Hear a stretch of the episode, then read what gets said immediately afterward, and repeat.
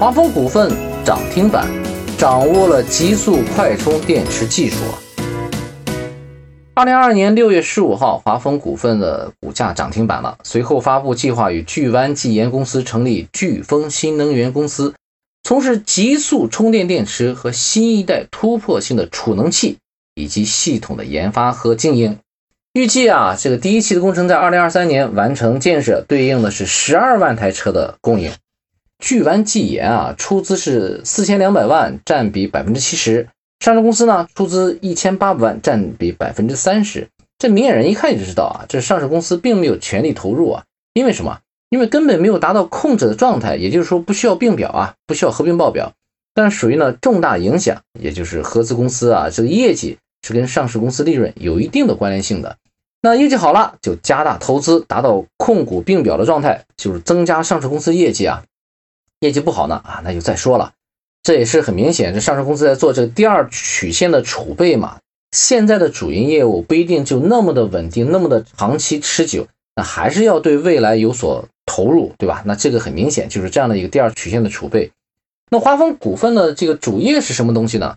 啊，这家公司是九五年就成立了，主要是新能源汽车什么电控驱动系统的研发、生产、销售啊，技术服务什么的。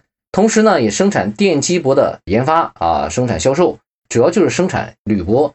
这铝箔呢，是锂电池正极中的关键材料啊。他们的客户呢，也主要是新能源汽车的整车厂商，还有电容器的厂商。那这巨湾呢，有怎样的牛掰技术呢？啊，巨湾技研总裁曾经在接受媒体采访的时候表示，叫极速充电技术，他们已经掌握了叫全球领先，拿下过世界纪录认证机构 WRCA。官方权威认证的全球最快的电动汽车充电技术啊，据称啊，这个聚湾技研研发的全球最快充电电池，从零秒从零充到呃百分之八十只需要八分钟，从百分之三十充电到百分之八十也仅需要五分钟。如果这个技术真的能够实现量产啊，那么我猜华丰股份未来的业绩也真的会相当有看头了。那么华丰股份今天的业绩。又是怎么样的呢？啊，咱们就通过财务报表来分析分析，用财报思维看上市公司。首先第一点呢，就看叫收入高低起伏，毛利上下摇摆啊啊！我从这个题目上说啊，一般上市公司来说，一般情况下都是一些比较稳定的，啊，收入也是保持持续平稳的，不会忽高忽低。当然毛利也同样啊，但这家公司就不一样了，这家公司曾经在二零二零年。收入呢是从前一年的锐减下来的，是四点四亿。那前一年多少呢？前一年是七亿。但二零二一年的时候呢，又回到了六点八亿。也就是说，这个这个收入呢，其实是在上下摇摆的。而在这个二零二零年的时候呢，它收入的增幅是负的百分之三十七。到了二零二一年呢，又是正的百分之五十六啊！你看，真的是一个叫高低起伏啊。那它的毛利呢？毛利其实也随之上下摇摆嘛。在这个最低的时候，二零二零年的时候呢，它的毛利只有两千三百万啊，两千三百万。然后呢，它的这个毛利率也只有百分之五啊。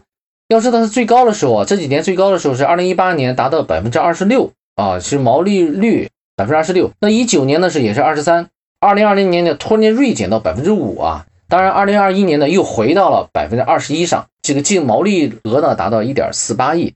就说其实很有意思啊，就是为什么收入会这么样的高低起伏啊？我们看到这个上市公司的公告的这个年报里面也是说过啊，这是当年是受到了新冠疫情的影响，这个自己子公司啊，理工华创新能源汽车电控业务收入大幅度减少，而且呢，原先有的这个呃上市公司里面的净水器的业务也不再纳入合并范围了。原先呢，净水器我看了这也有一个多亿的收入嘛，一个多亿也就从这个上市公司合并数据里面。去掉了，啊，我猜啊，可能从那个时候，这公司就在考虑了，呃，就应当有一个第二曲线的储备了，否则的话，要是真的长期这么影响下去，这个公司也扛不住啊，对吧？那第二点呢，叫净利恢复中位，费用平稳增加。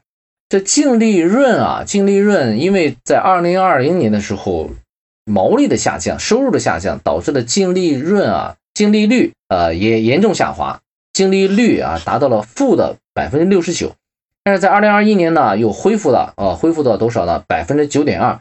它最高的时候呢，这几年也就差不多十二左右啊，差不多比十二低呢，也就百分之六啊，百分之五六这样子，百分之七差不多这样的一个水平。所以呢，它在二零二一年回到了百分之九点二，还算不错了啊。净利率、净利额呢也达到了六千多万，也还不错啊。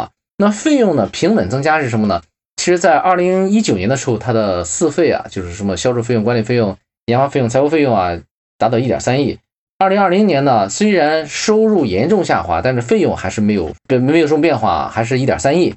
到了二零二一年的时候，费用达到一点四亿啊，其实也没有什么太大的变化，对吧？算比较平稳的一个增加。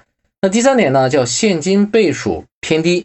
什么叫现金倍数？我们前面都讲过啊，叫现金的净利保证倍数，也就是说，经营性净现金流啊，要比这个净利润大一些啊。但是如果没有的话，可能也会不一定那么好。呃，就是相当于收现金的这个风险啊，会比较大一些。那它的净利润现金保证倍数是多少呢？零点四五啊，也就是说，它的经营性净现金收入啊，还不足它的净利率的一半儿。也就是说，它其实很多的状况下都收不到现金啊，收现金的这个能力呢，相对是比较弱的。那它最高的时候呢，是一点六倍啊，也就是在二零一七年的时候达到一点六倍，其他呢都不足一倍。当然，二零二零年的时候因为亏损嘛，所以它收入情况特别不好。但是你知道吗？但是 在这个二零二零年的时候，收到的净现金流啊，达到了一点四一点四亿啊，这个也是这几年来收到最高的这一年啊，这是很奇葩的一个一个现象啊。然后它流动比率呢，其实呃还好，都是两倍左右啊，就流动资产大于流动负债两倍左右。但是呢，确实出现了下滑的状态。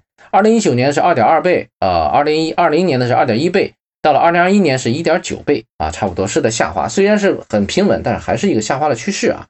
那第四点呢，叫应收天数缩短，应付天数更短，就是应收账款啊，应收账款是从客户那边收钱嘛，它其实最高的时候啊，达到多少？最高的时候是二百一十三天啊，其实收款收的极其困难啊。你想从客户的收款，那二百多天，其实大半年才能把钱收回来。那现在好了，现在二零二一年的时候是达到一百四十七天，虽然是在缩减，但是一百四十七天其实也挺长的，对吧？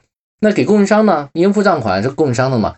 那最高的时候是一百一十六天，但是现在呢是八十三天。其实你看，刚才我们说的应收账款是一百四十七天才收款，给供应商付款呢是八十三天就付款，也就是说给供应商付款付的更及时一些。也就是换句话说，其实供应商对这家公司的管控力呢？远远大于他对他的客户的管控力。如果啊有可能的话，那么当然就是从客户那边收钱收的更快一点，给供应商付款付的更慢一些。我们前段时间分析过这个宁德时代啊，大家可能就还有印象啊。宁德时代就是从客户这边收钱收的比较及时，给供应商付款付的就没有那么及时，对吧？好，我们稍微总结一下啊，这个公司经营业绩看起来啊还是有些没那么的稳定。要说上市公司啊，通常情况下应该相对比较稳定一点的，就是因为。上市公司都相对来说比较成熟的企业，它对市场管控力是要有的。那如果不稳定的话，其实表明这家公司的管控力啊，确实是有待商榷啊。因为这个公司二零二零年这收入减的太严重了，这净利率已达到了负的百分之六十九啊。不过当然也就这一年啊。呃，当然我们刚才说了，其实这一年也很奇葩啊，收到经营性现金流出奇的高，一点四八亿。那这几年呢，从来没有超过八千万的时候啊。二零二一年的时候，在盈利达到六千多万的时候，收到的现金也只有两千八百万啊，可见这家公司啊，这个资金管控上恐怕真的是没那么强啊。如果非要给这家公司一些经营建议的话，我猜我猜有三点，就是主业啊，千万不要摇摆，然后聚焦在客户的管控上，尽量多收现金啊。主业不要摇摆，当然不是说你不要做第二曲线储备啊，一定要储备，肯定是要储备的。但是主业呢，就不要大幅度的这个这个变化，会让这个。你的这个公司的投资人啊，或者说你的这个身边的人会会觉得这公司没那么稳定嘛？那聚焦客户的管控，当然除了客户对供应商的管控也是要有的，尽量有可能让你的客户，呃，当然很难啊，早点付钱啊，早点付钱，不要那么那么晚啊，就是怎么怎么也得也得让你的上市公司的这个优势得体现出来啊。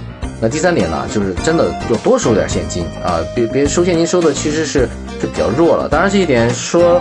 我们分析的时候很简单，要做到起来好难啊！但是因为不要因为它难就不要去做，因为对上市公司其实还是要有一些巨大的这个改变，才能够真正让这个公司业绩翻天覆地的好的变化，对吧？好，今天的分析就到这里。